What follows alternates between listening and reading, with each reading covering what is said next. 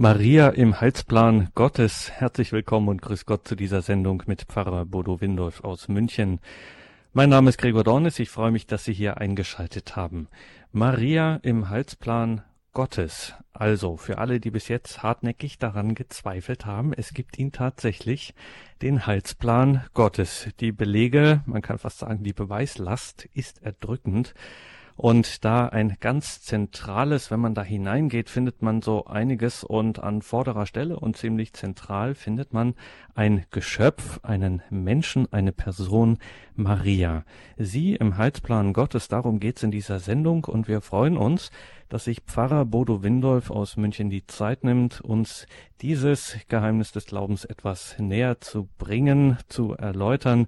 Wir haben ihn in der Münchner Pfarrei Christus Erlöser telefonisch erreicht. Grüß Gott und guten Abend, Pfarrer Windolf. Ja, grüß Gott, Adonis. Herr Pfarrer, gehen wir gleich direkt hinein. Es gibt also einen Heilsplan Gottes. Verraten Sie uns, was genau ist das, dieser Heilsplan? Die Heilige Schrift, insbesondere das Neue Testament, kennt verschiedene Bilder dafür. Äh, zunächst einmal kann man, denke ich, ganz einfach sagen, dass, so wie das Wort es schon sagt, dass eine verwundete Welt, in der wir, wir uns vorfinden, dass das nicht das Ende sein kann, sondern dass alles auf ein Heil zuläuft, dass die Erde, dass die Menschen sich nicht selber geben können, sondern dass letztlich geschenkt werden muss, dass alles, was verwundet ist, alles Leid, alles Sterben, der Tod, alles, was durch Schuld, durch Sünde, durch das Böse verwundet ist, dass das letztendlich geheilt, gesund gemacht wird, dass das einmündet in etwas, wofür wir keine Vorstellungen haben, sondern wie gesagt nur Bilder. Eines dieser Bilder ist das vom neuen Himmel und der neuen Erde oder das vom Hochzeitsmahl, das am Ende aller Zeiten steht, ein Bild für die Freude und das, das, was getrennt ist, in Liebe vereint ist, Gott und Schöpfung, Schöpfer und Geschöpf. Es gibt noch, noch andere Bilder, die die Heilige Schrift nennt oder Aussagen bei Paulus finden wir, dass Gott alles in allem ist, die Wiederherstellung aller Dinge, dass also alles wieder so ins Lot, so ins rechte Maß kommen wird, wie Gott es vorgesehen hat und letztlich über alles hinaus, was wir jetzt an Maß und Schönheit in der Schöpfung kennen. All das ist äh, letztlich nur ein Bild für, für das, wo, ja, was kein Auge gesehen, kein Ohr gehört und keine Menschen in den Sinn gekommen ist. Das sind Worte des heiligen Paulus, was Gott denen bereitet hat, die ihn lieben. Also letztlich fehlen uns die Worte dafür, aber wir können in all diesen Worten und Bildern ahnen, dass es etwas unvorstellbar Schönes sein muss. Ja, da fehlen einem wirklich die Worte, Pfarrer Windolf, wenn man Ihnen zuhört. Das sind ja, äh, wie Sie es schon sagen, Bilder für etwas wirklich Unvorstellbares, für etwas ganz Großes, Gewaltiges geradezu. Welche Rolle spielt denn jetzt diese Frau Maria von Nazareth in diesem Heilsplan? Ja, das drückt gewissermaßen das zweite Wort aus in dem Kompositum Heilsplan, dass Gott einen Plan hat mit seiner Schöpfung, und zwar einen Plan, in dem er nicht alles allein tut. Das ist, wäre durchaus vorstellbar, dass Gott sagt, ich bin Gott, ich kann alles und der Mensch kann reichlich wenig. Und genau das ist nicht der Plan, also die Vorgehensweise Gottes, um es ganz einfach fast ein wenig, äh, nein, noch nicht mal salopp, aber jedenfalls äh, sehr, sehr einfach zu sagen, Gott will es nicht alleine tun, sondern er will uns als Partner, will den Menschen als denjenigen, der mithilft, mitarbeitet in diesem Plan. Und innerhalb dieses Plans hat Maria nach nicht nur katholischer, auch orthodoxer Auffassung oder berufen wir uns ganz einfach auf die Heilige Schrift, auf das Neue Testament, einen eminent wichtigen Platz. einen der wichtigsten, wenn nicht den wichtigsten, wenn man einmal von Christus natürlich absieht, der äh, ohne den der ganze Plan gar nicht geht.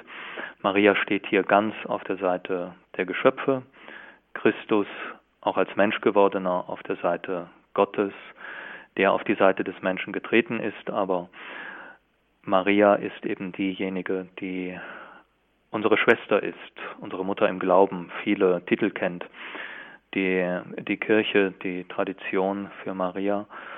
Und ohne sie gäbe es, nach Aussage der Heiligen Schrift, den Heilsplan Gottes so, wie wir ihn kennengelernt haben, nicht. Und was genau hat sie getan, dass wir ihn kennen? Ja, sie steht gewissermaßen als das Scharnier zwischen Altem und, Altem und Neuem Testament. Ich möchte es einmal mit dem heiligen Bernhard von Clairvaux ausdrücken. Es gibt eine äh, unglaublich schöne Homilie oder Betrachtung von ihm zu jener äh, zu jenem Ereignis, das uns Lukas überliefert, als der Erzengel Gabriel in das Zimmer einer jungen Frau tritt, in das Privatgemach, mitten hinein in den Alltag einer jungen, wahrscheinlich kaum mehr als 13-, 14-jährigen jungen Frau. Und sie fragt, Gott fragt den Menschen, Gott fragt dieses junge Mädchen, ob sie bereit ist für seine Pläne ob sie Ja dazu sagt.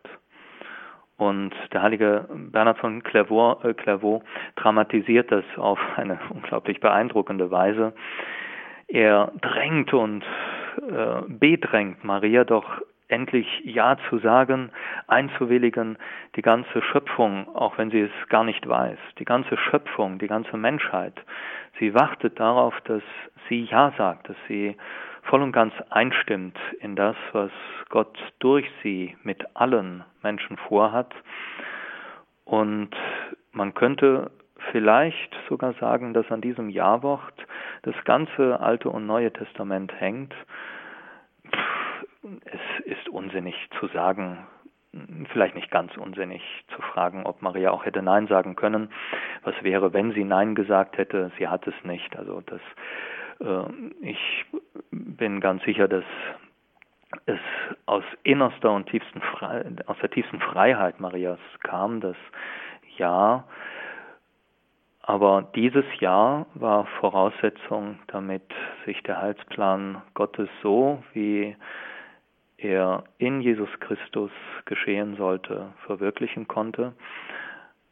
An ihrem Ja hing es, ob alle Verheißungen des, ob die Verheißungen des Alten Testamentes, ob sie Wirklichkeit werden würden, ob er geboren wird, ihr Sohn Christus. Ja, also ich wage zu sagen, wobei wir wissen, vielleicht äh, können wir nachher noch ein wenig darüber reden, dass hier alles Gnade ist, alles restloses Geschenk Gottes aber dass ohne Maria, ohne ihr Jawort, ohne ihr durch die Gnade und ihr Mitwirken geschenktes Jawort der Heilsplan Gottes nicht so hätte stattfinden können, wie wir ihn dann im Neuen Testament lesen. Wenn das so ist und wenn an diesem Ja wirklich alles hängt, der Heilsplan Gottes. Also wir reden ja hier nicht über einen Busfahrplan, sondern über den Heilsplan Gottes. Wenn alter und neuer Bund an diesem Jahr wie an einem Scharnier quasi ähm, hängen, an dieser Entscheidung, das allein klingt ja schon skandalös genug. Lassen wir die Frage nach dem möglichen Nein Mariens mal aus, aber das ist ja eine derart gewaltige Last, die dieser jungen Frau da aufgebürdet wird. Also ich stelle mir vor, ähm, ich wäre schon sozusagen unser einer wäre schon konsequent damit überfordert, wenn dann plötzlich der Erzengel in der Tür steht, aber dann auch noch mit dieser Frage und in dieser Situation.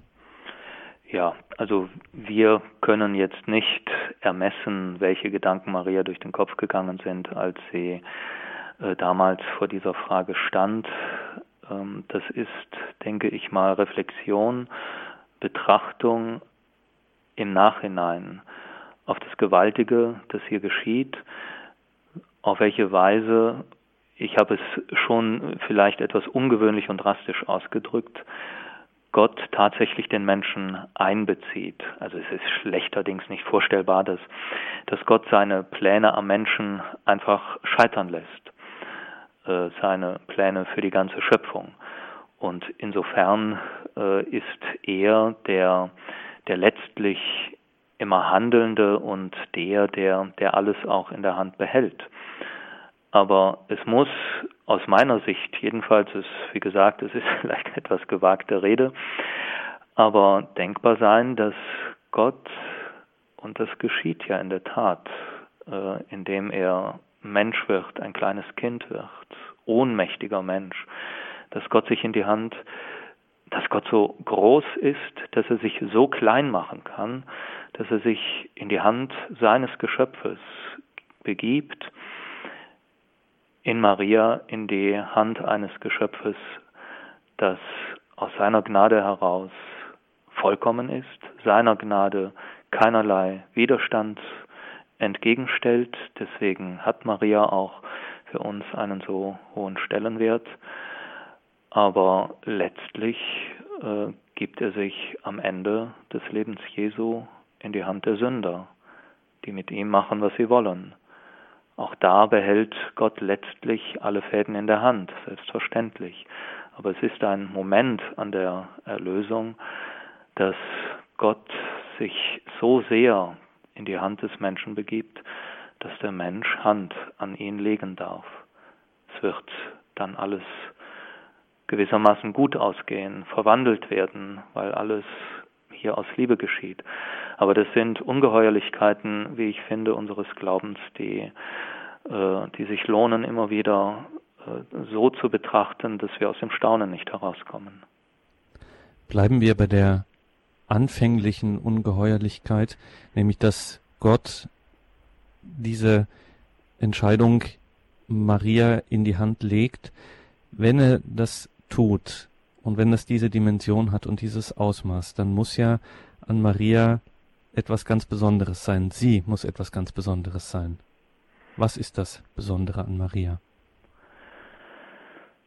Von der Lehre der Kirche, es hat da ein über die Jahrhunderte gehendes Ringen gegeben. Ähm, ist sie dazu befähigt, weil sie bewahrt worden ist vor dem, was die Kirche die Erbsünde nennt, die ja nicht eine Sünde im eigentlichen Sinn des Wortes ist, also eine äh, vollbrachte äh, böse Tat, sondern die einen Mangel ausdrückt, einen Mangel an Fähigkeit zu lieben, einen Mangel an Fähigkeit in der Weise in Beziehung zu Gott und Mitmensch zu sein, wie, wie, wie es Gott eigentlich vorgesehen hat. Und die Kirche sagt und glaubt, hat es im 19. Jahrhundert auch als Dogma formuliert, dass Maria in Hinblick auf die Erlösungstat Jesu am Kreuz, das ist wichtig, das so zu formulieren, um auszudrücken, dass auch Maria der Erlösung bedurfte. Sie steht nicht außerhalb der erlösungsbedürftigen Menschheit, sondern in ihr, dass er aber im Hinblick auf den Erlösungstod Jesu davor bewahrt worden ist, äh, in diesen Mangel hinein geboren zu werden. Und dass sie deswegen in der Lage war, fähig war, ähm, ja, das, was Gott mit ihr vorhatte, was nicht heißt, dass nicht Maria auch, auch Kämpfe gekannt hat, und Versuchungen, so wie auch Jesus Versuchungen gekannt hat. Aber dass sie der Mensch war, der der Gnade, der Zuwendung Gottes äh, keinerlei Widerstand entgegengebracht hat, die als einziges Geschöpf, wenn wir jetzt von ihrem Sohn Jesus Christus absehen, ein vollkommenes Ja hat sagen können. Also dieses Wort, diese Antwort, die sie, dem Engel gibt, siehe, ich bin die Magd des Herrn, mir geschehe nach deinem Willen, mir geschehe in allem nach deinem Willen, auch da, wo ich ihn noch nicht kenne. Sie hat sicher nicht vorausgeschaut auf das Kreuz, aber auch dazu hat sie einschlussweise Ja gesagt. Ja, das, ähm, das ist die, die Lehre der Kirche über, über Maria weswegen wir glauben, dass sie äh, uns dieses umfassende Jahr einfach voraus hat, allen anderen Menschen. Also in ihr hat Gott sich einen Tempel bereitet. Ähm, das ist ja vielleicht, darf ich das einfach in Klammern anfügen, wie Lukas, wie, wie, wie ähm, einprägsam äh, Lukas das äh, formuliert. Äh, die Verheißung der Empfängnis des Johannes geschieht im Tempel, nicht? Also der Ort der, der Anwesenheit Gottes im alten Bund. Und der neue Tempel, das wird ein lebendiger Mensch. Und äh, das wird Maria. Eben mitten in der Welt, mitten in ihrem Alltag, so wie wir dann berufen sind in der Nachfolge Marias und immer wieder, ja, unser Ja sagend, nicht so vollkommen wie Maria, aber doch ihr nacheifernd, auch wir Tempel des Heiligen Geistes, Tempel Gottes, Tempel Jesu Christi sein dürfen, lebendige Tempel Gottes. Ja, aber eben, wie Sie gerade sagen, am Ende doch nicht so vollkommen wie Sie. Trotzdem, Sie haben es heute schon gesagt in der Sendung, nennen Sie Maria, nennt die Kirche Maria unsere Schwester im Glauben. Mhm. Obwohl sie uns eigentlich in einer entscheidenden Stelle, nämlich in der Belastung durch die Erbsünde, so weit voraus ist. Genau, das gehört mit zum Heilsplan Gottes, dass er Maria so ausgestattet hat, dass sie, was nicht heißt, dass ihr das immer leicht gefallen ist, dass sie die Kämpfe, die wir kennen, nicht auch gekannt hätte, dass wir uns Maria vorstellen müssten, als sei da alles ganz leicht und so locker von der Hand gegangen. Das glaube ich nicht, dass wir dann, dass wir ihr da, damit gerecht würden.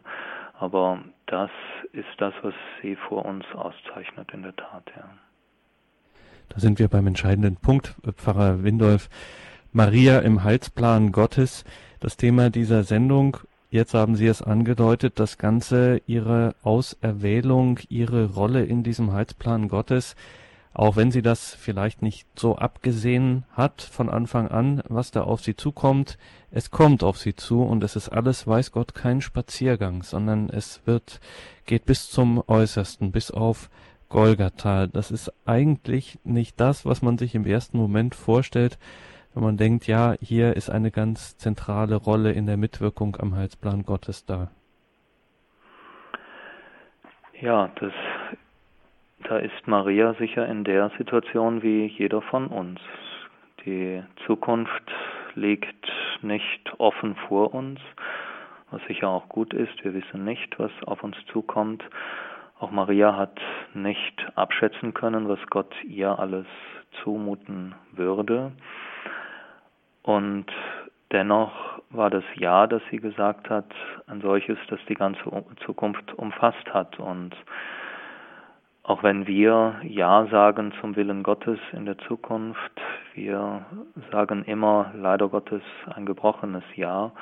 Ihr Leben hat gezeigt, dass ihr Ja ein uneingeschränktes war. Also das, was ähm, da, um einfach auch zu fragen, wo, wo, wo wissen wir das alles? Ist das alles nur Spekulation?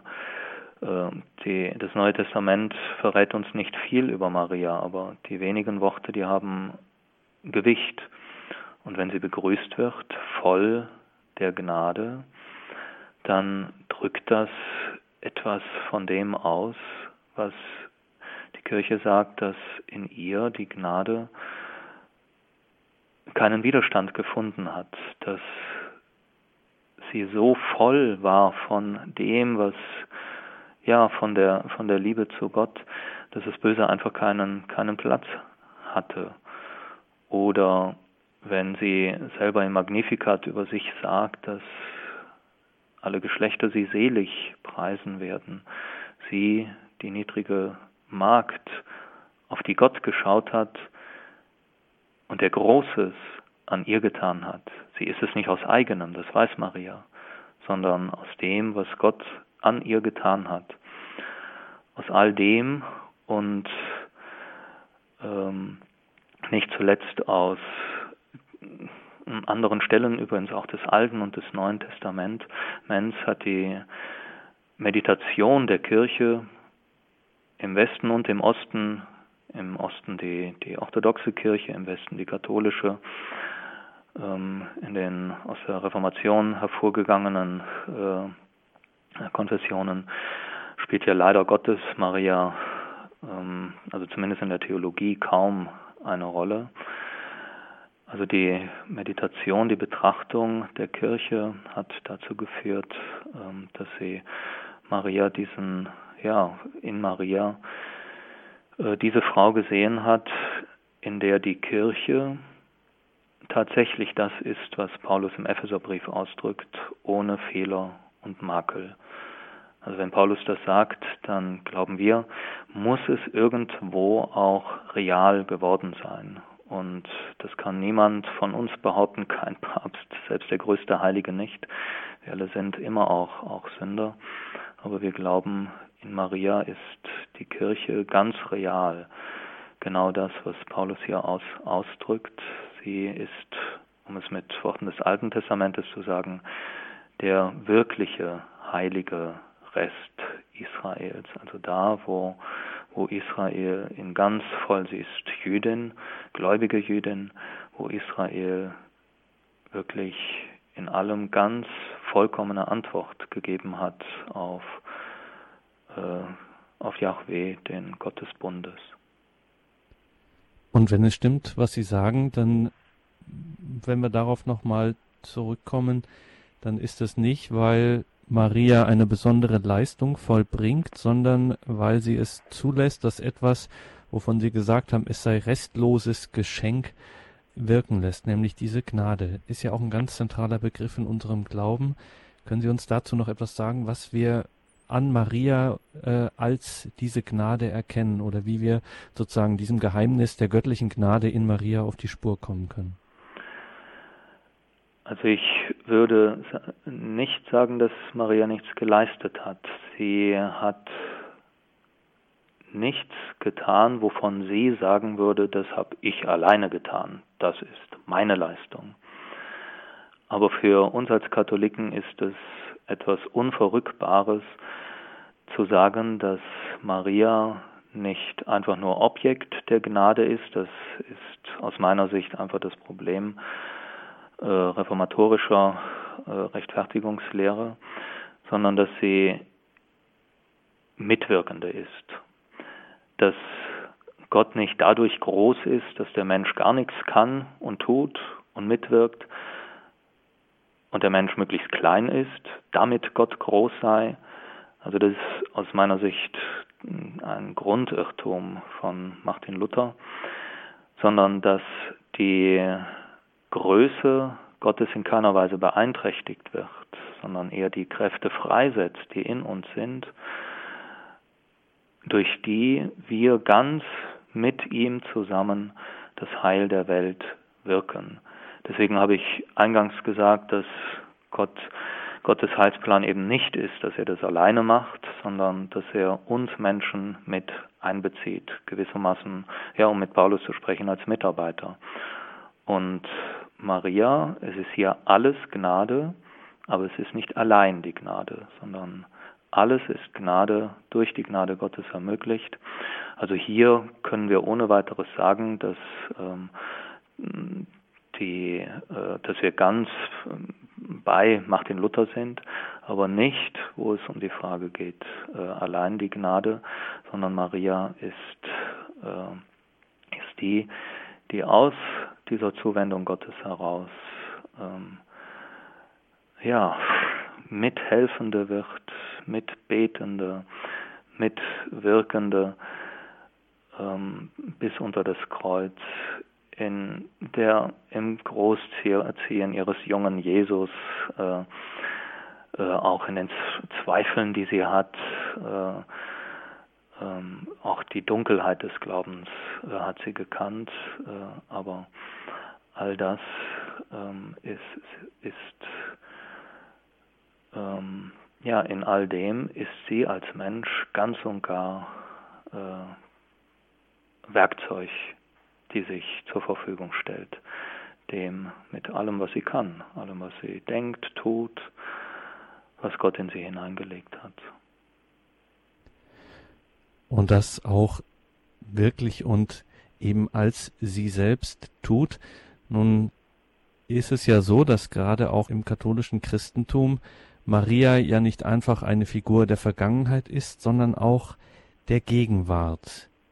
Wie lässt sich das mit dem Heilsplan Gottes zusammenbinden? Ich möchte an der Stelle auch nochmal ein Wort sagen, das vielleicht den einen oder anderen äh, verwundern mag, wenn wir fragen, wer ist uns eigentlich Vorbild im Glauben?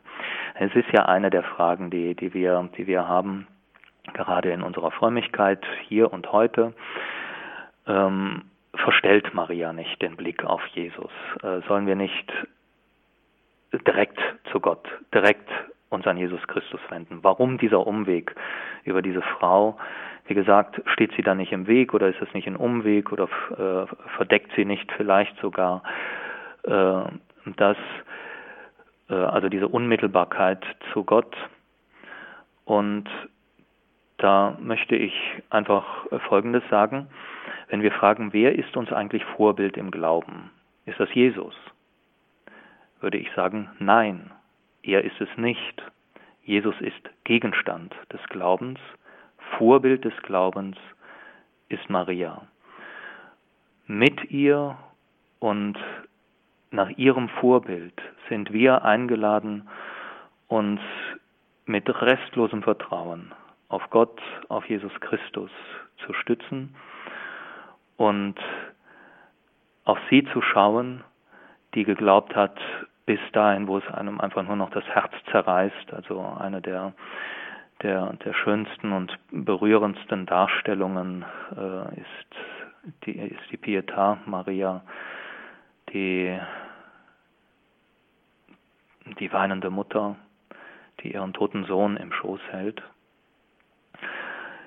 In all dem auf Maria zu schauen, um mit ihr und nach ihrem Vorbild an Jesus Christus, an ihren Sohn und an den Vater zu glauben. Und wenn wir Maria so sehen, dann steht sie nicht im Wege, sondern dann ist sie, ist sie Hilfe, dann ist sie ähm, ja Weg, Weg hin zum, zu, zu jenem Glauben, der sie erfüllt hat. Und äh, marianische Frömmigkeit hat, und das sieht man an, sieht man an manchen, an vielen Wallfahrtsstätten durch Maria zu Jesus. Also die Zielrichtung ist immer Jesus, ihr Sohn. Wir dürfen bei Maria nicht stehen bleiben, aber sie ist einfach aus meiner Sicht oder es fehlt unserer, würde unserer Frömmigkeit etwas fehlen, wenn sie nicht auch Teil eben dieser, dieser unserer Frömmigkeit wäre. Also insofern ist sie äh, in unserem Glauben nach wie vor ganz, ganz aktuell. Ich kann das auch ganz persönlich für, für mich sagen.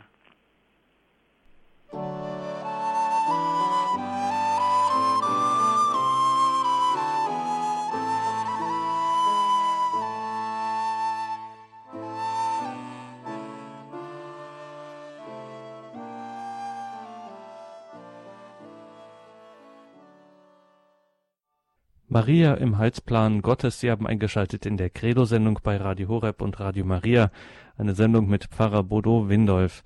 Pfarrer Windolf, jetzt haben Sie es ein bisschen angedeutet, Sie waren so leichtsinnig zu sagen, auch für Sie persönlich gelte das eine oder andere. Jetzt fragen wir mal direkt den Priester Bodo Windolf. Von vielen Ihrer Brüder im Amt hört man, dass Maria in ihrem priesterlichen Leben eine besondere Rolle spielte. Da würde man auf den ersten Moment, auf den ersten Blick gar nicht kommen, dass das durchaus auch für eine priesterliche Spiritualität eine Bedeutung hat. Ja, also ich kann jetzt natürlich nur für mich sprechen und mir ist das eigentlich immer schon sehr bewusst gewesen, dass eine christliche Spiritualität im Allgemeinen und dann vielleicht nochmal die priesterliche insbesondere darauf angewiesen ist, ähm, Maria begleitend bei sich zu haben. Es ist ähm,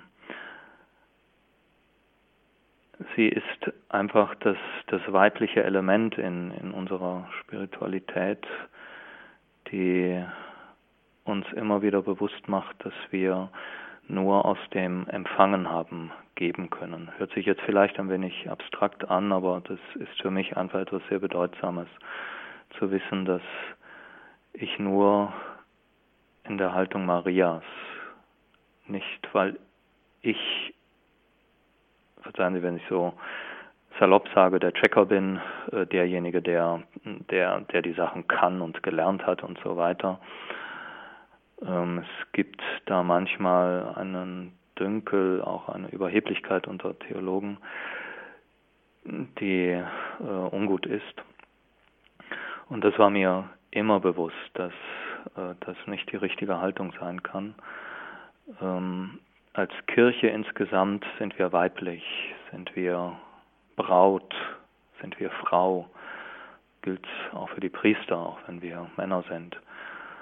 Und in meiner persönlichen Spiritualität drückt es sich einfach darin aus, dass für mich äh, zum Beispiel das Rosenkranzgebet etwas ganz Wichtiges ist. Ähm, dass auch, ja, dass mir wichtig ist, immer wieder auch äh, nach dem Gottesdienst, ein, nach der Messfeier Maria anzurufen um einfach deutlich zu machen, dass sie, die den Leib Christi als erste getragen hat, den, den nicht den sakramentalen, sondern den, den wahren Leib Christi, dass sie mir zeigt, wie, wie ich sein Wort, sein Sakrament empfangen kann, um daraus dann auch, auch wirklich äh, mein mein Christsein und mein Priestersein zu leben. Ähm, also ich könnte mir für mich persönlich eine, äh, ein Gebetsleben ohne immer wieder auch die Hinwendung zu Maria gar nicht wirklich vorstellen. Es würde mir äh, etwas ganz Eklatantes fehlen. Obwohl ich natürlich die Psalmen bete, das, das Stundengebet, äh, die Betrachtung, also aber es ist irgendwie eingebettet in, in das Bewusstsein, dass letztlich alles doch auch ja ein Echo des aus aus einem Echo des Jahrworts Marias kommen muss. Herr Blumenthal aus München hat uns erreicht. Grüß Gott, guten Abend. Guten Abend. Guten Abend. Ich möchte nur mal kurz einsetzen an diesem Punkt, Heilsplan Gottes, wo ich sage, es gibt in der Kirche, gibt es ja ein Kirchenjahr in der katholischen Kirche. Wir feiern ja jedes Jahr am 8. Dezember die unbefleckte Empfängnis Mariens. Ja. Und da stellt sich für mich äh, die Frage, dass ich sage, der Heilsplan Gottes müsste doch eigentlich äh, zu einem Zeitpunkt an, äh, einsetzen, wo Maria äh, praktisch von einem Mann und einer Frau gezeugt wurde. Das heißt, um das anders auszudrücken, in diesem Moment, ja, wo dies geschehen ist, müsste eigentlich Gott eingegriffen haben und gesagt haben, und genau dieses Kind, was hier gezeugt wurde, ist dazu äh, befähigt, von der Erbsünde befreit zu sein. Und genau dieses Wissen hat nur Gott und sonst niemand. Dieses Wissen, so stelle ich mir das vor in meiner Einfachheit, ist jetzt nicht äh, praktisch äh, Maria in dem Sinne mitgegeben worden, dass sie das gewusst hätte, und auch nicht ihren Eltern, sondern sie ist durch dieses Eingreifen Gottes, dass es diese Person ist und keine andere, ist sie dafür prädestiniert worden, dass sie sich zwar als Mensch entwickelt hat, vom Kindesalter auf, bis zu 14 oder 15 Jahren, wie Herr Pfarrer Windal sagte, ja, wo dann der Engel bei ihr eintrat, ja, dass sie dazu befähigt war, unter dem Wirken Gottes, unter dem vorherigen Wirken Gottes Ja zu sagen.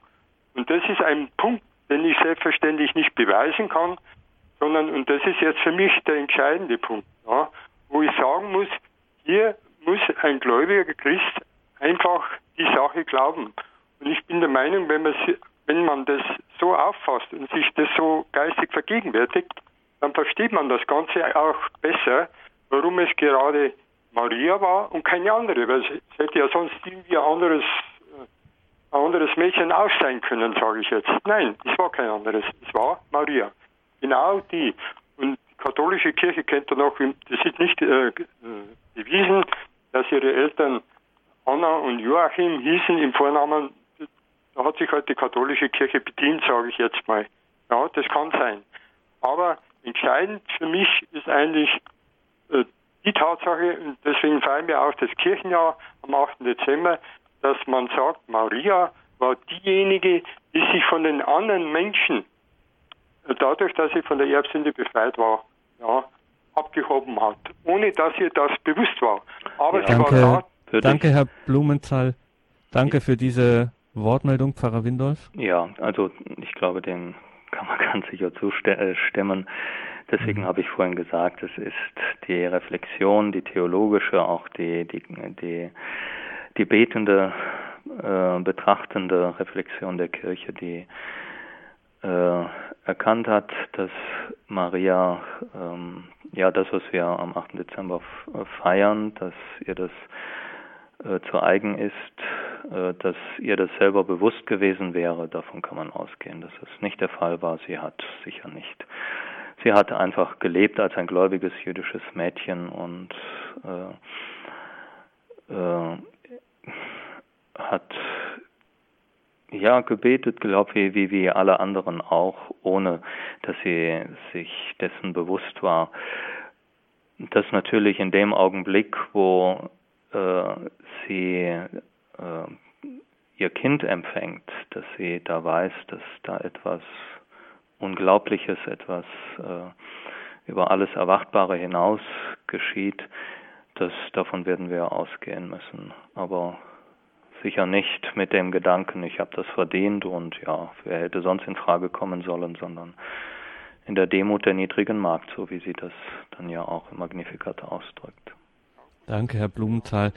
Wir gehen weiter nach Berlin. Herr Holzmann wartet schon eine ganze Weile. Jetzt sind Sie auf Sendung.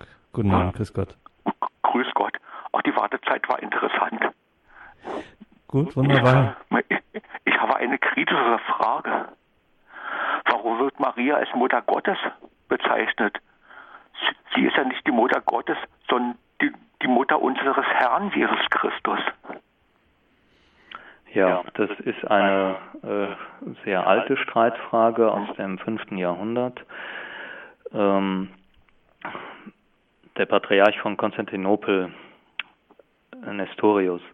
Er hatte den Vorschlag gemacht, nämlich aus genau demselben Gedanken heraus, den Sie jetzt geäußert haben, dass es doch äh, besser sei, Maria nicht Theotokos, also Gottes Gebärerin oder Gottes Mutter zu nennen, sondern äh, Christotokos. Wurde auch der Vorschlag gemacht, sie Anthropotokos, also Menschengebärerin.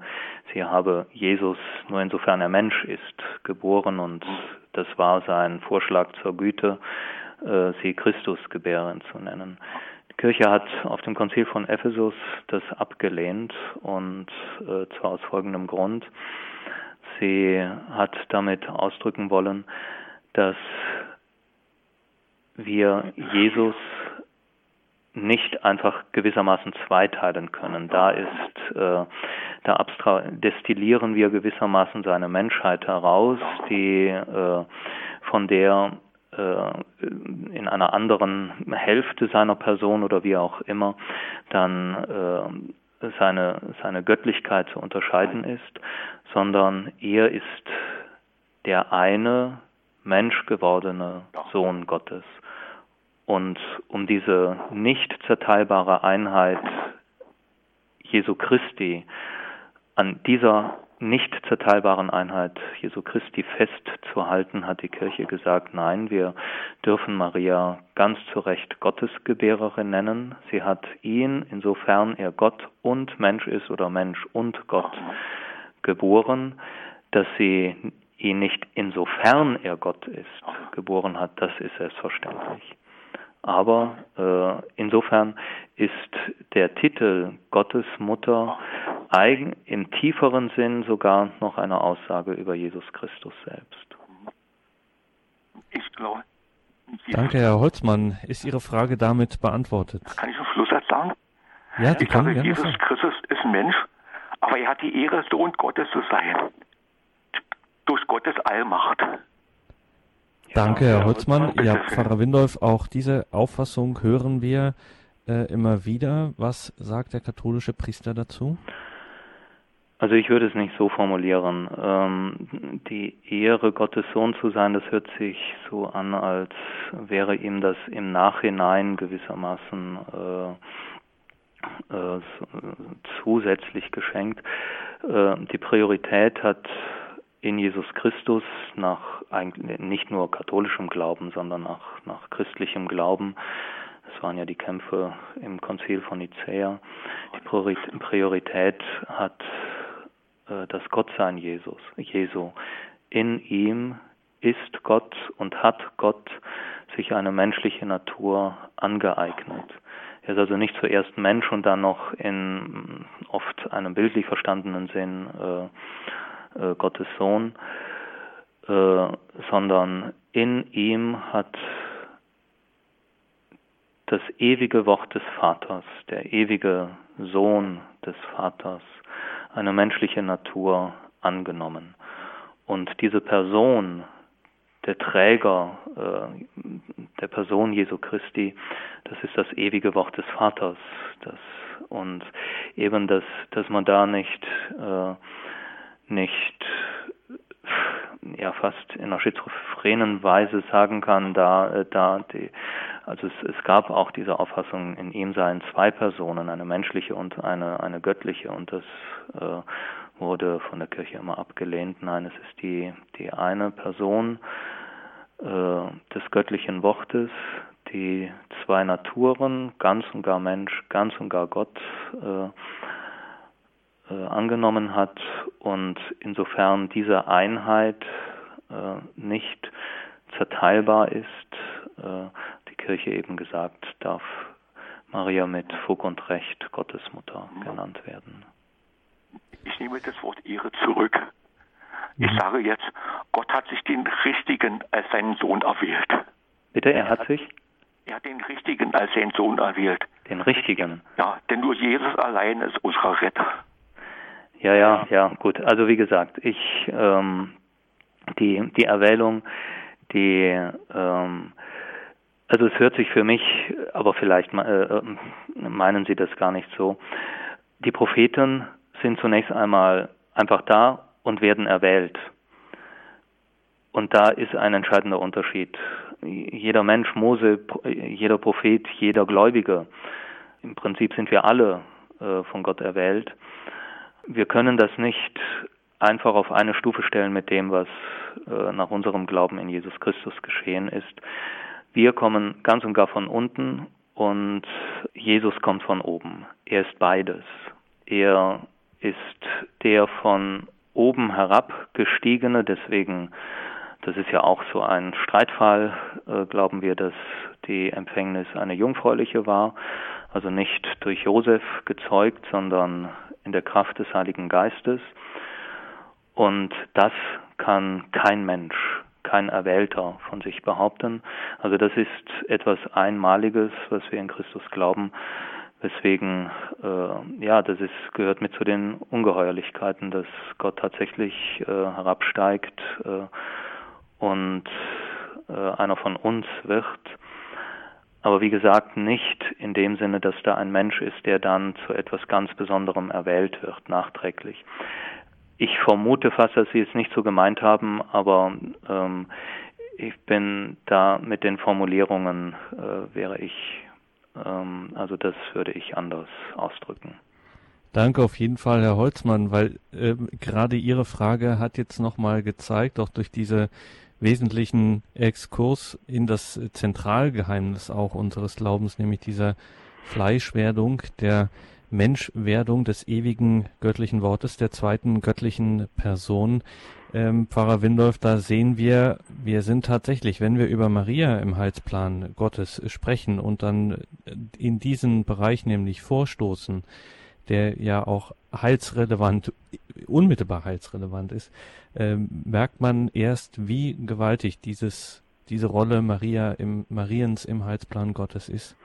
Ja, so ist es. es ähm, ich glaube, es war äh, äh, Henry, äh, John Henry Newman, der, der einmal gesagt hat, dass äh, auffällig ist, dass diejenigen, die die Maria verehren, auch die urkirchliche Christologie, wie sie in Nicäa und in den äh, in Chalcedon äh, formuliert worden ist äh, und der wir im, im Neuen Testament begegnen, festhalten.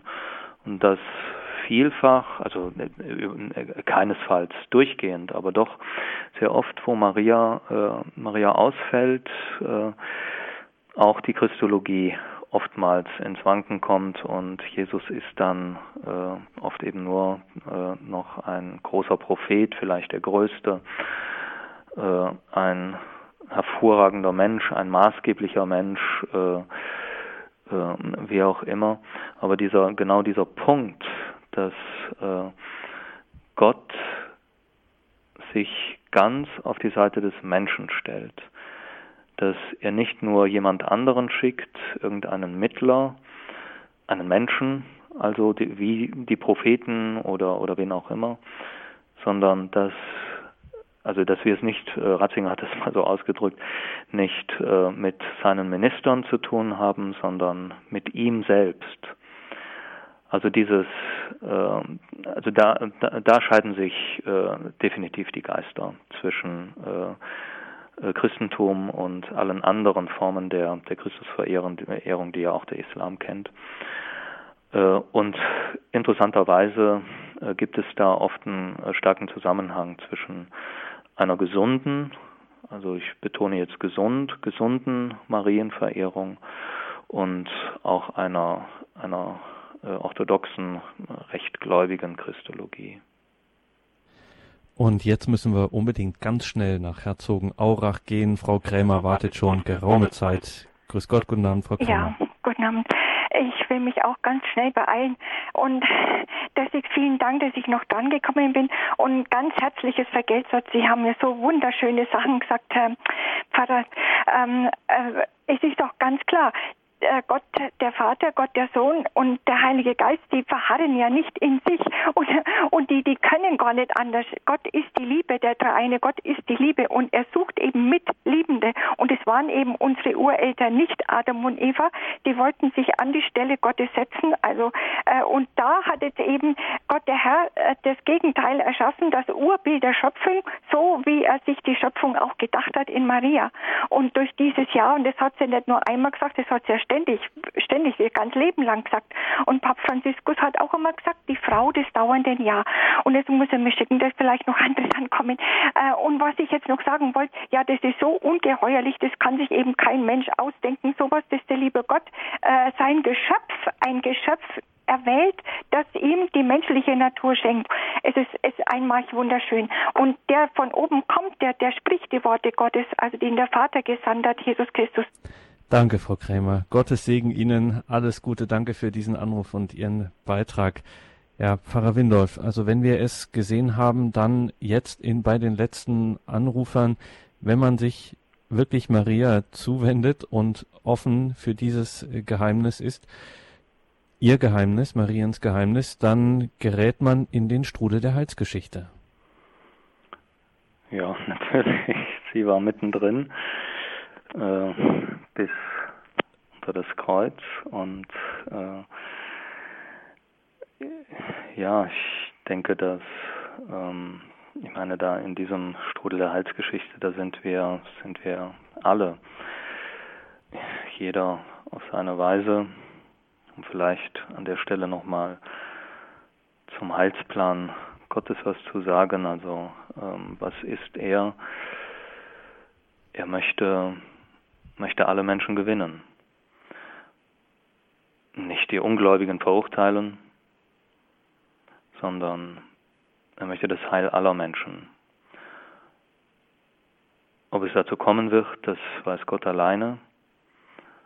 Ähm, an uns ist es ja irgendwie an der Hand Mariens. Ähm, auf ihren Sohn zu schauen und zu, zu hoffen, zu beten, mitzuwirken, dass möglichst viele Menschen erlöst werden. Ich denke, unser Gebet kann da, kann da vieles. Ich glaube da auch sehr, sehr an die Kraft ähm, des Rosenkranzes oder auch eines Marienliedes oder äh, und wer dazu keinen Zugang findet, der an die Kraft des Gebetes überhaupt, der Psalmen oder, oder wie jemand auch, auch beten mag. Ob uns das bewusst ist oder nicht, ähm, ich, ich bin ganz sicher, dass, äh, dass jeder, der, der in dieser Offenheit äh, vor Gott steht und äh, in einer großen Lauterkeit äh, Gott sucht, dass er ein Mithelfer an diesem Heilsplan Gottes ist und irgendwie in der Nähe von Maria steht, wie gesagt, ob es uns bewusst ist oder nicht. Ähm, wir Katholiken, wir, wir ehren sie mit den orthodoxen Christen. Wir tun das, was jedes Kind tut. Sie ist etwas ganz und gar Menschliches. Die eigene Mutter, vor allen Dingen, wenn es eine gute Mutter war, zu verehren, zu ehren. Und das tut Jesus auch. Und nicht nur auf Erden, er tut es jetzt auch. Und wir sind ganz auf seiner Seite, wenn wir mit ihm zusammen seine Mutter ehren und ähm, uns von ihr zu ihm führen lassen. Damit sind wir in dieser Sendung, wo es um Maria im Heilsplan Gottes geht, an eine entscheidende Stelle gekommen, bevor wir diese Sendung ausklingen lassen. Wir haben das jetzt die ganze Zeit irgendwie stillschweigend vorausgesetzt, Pfarrer Windolf, ähm, und als bekannt vorausgesetzt, aber man muss das auch nochmal betonen.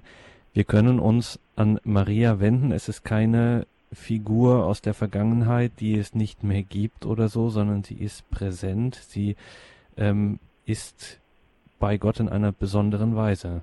Und man kann sie wie Sie sagen, anrufen, also bildlich gesprochen eben an die, sich an die Hand nehmen lassen.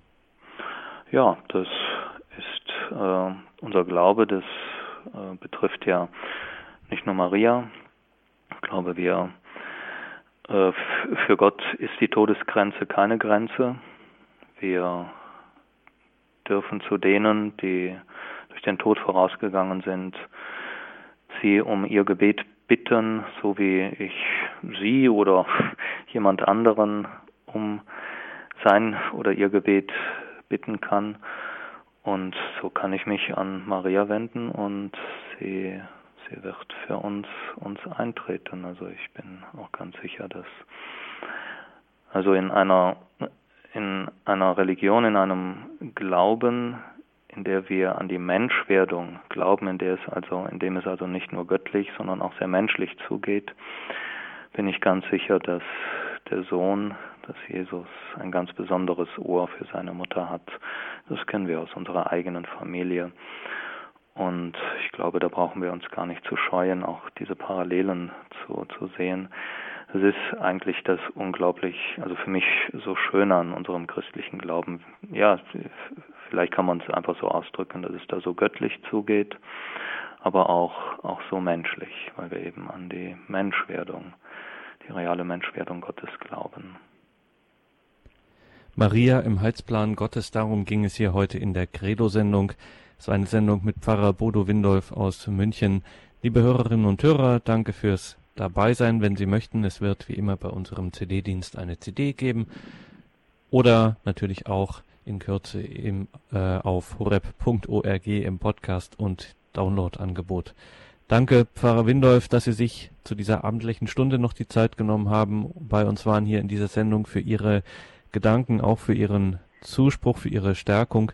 Dürfen wir Sie zum Abschluss noch um eine stär besondere Stärkung bitten, nämlich um den Segen. Ja. Der Herr sei mit euch. Und mit deinem Geiste.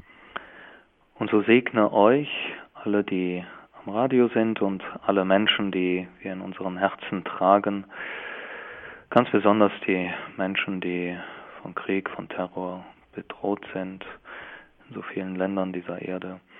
Auf die Fürbitte der seligen Jungfrau und Gottesmutter Maria, der dreieinige Gott, der Vater und der Sohn und der Heilige Geist. Amen. Amen. Danke, Pfarrer Windolf. Alles Gute, bis zum nächsten Mal. Ja, Ihnen auch. Danke und ebenso alles Gute. Danke Ihnen, liebe Hörerinnen und Hörer. Ich darf mich verabschieden, wünsche Ihnen alles Gute, Gottes Segen. Machen Sie es gut, Ihr Gregor Dornis.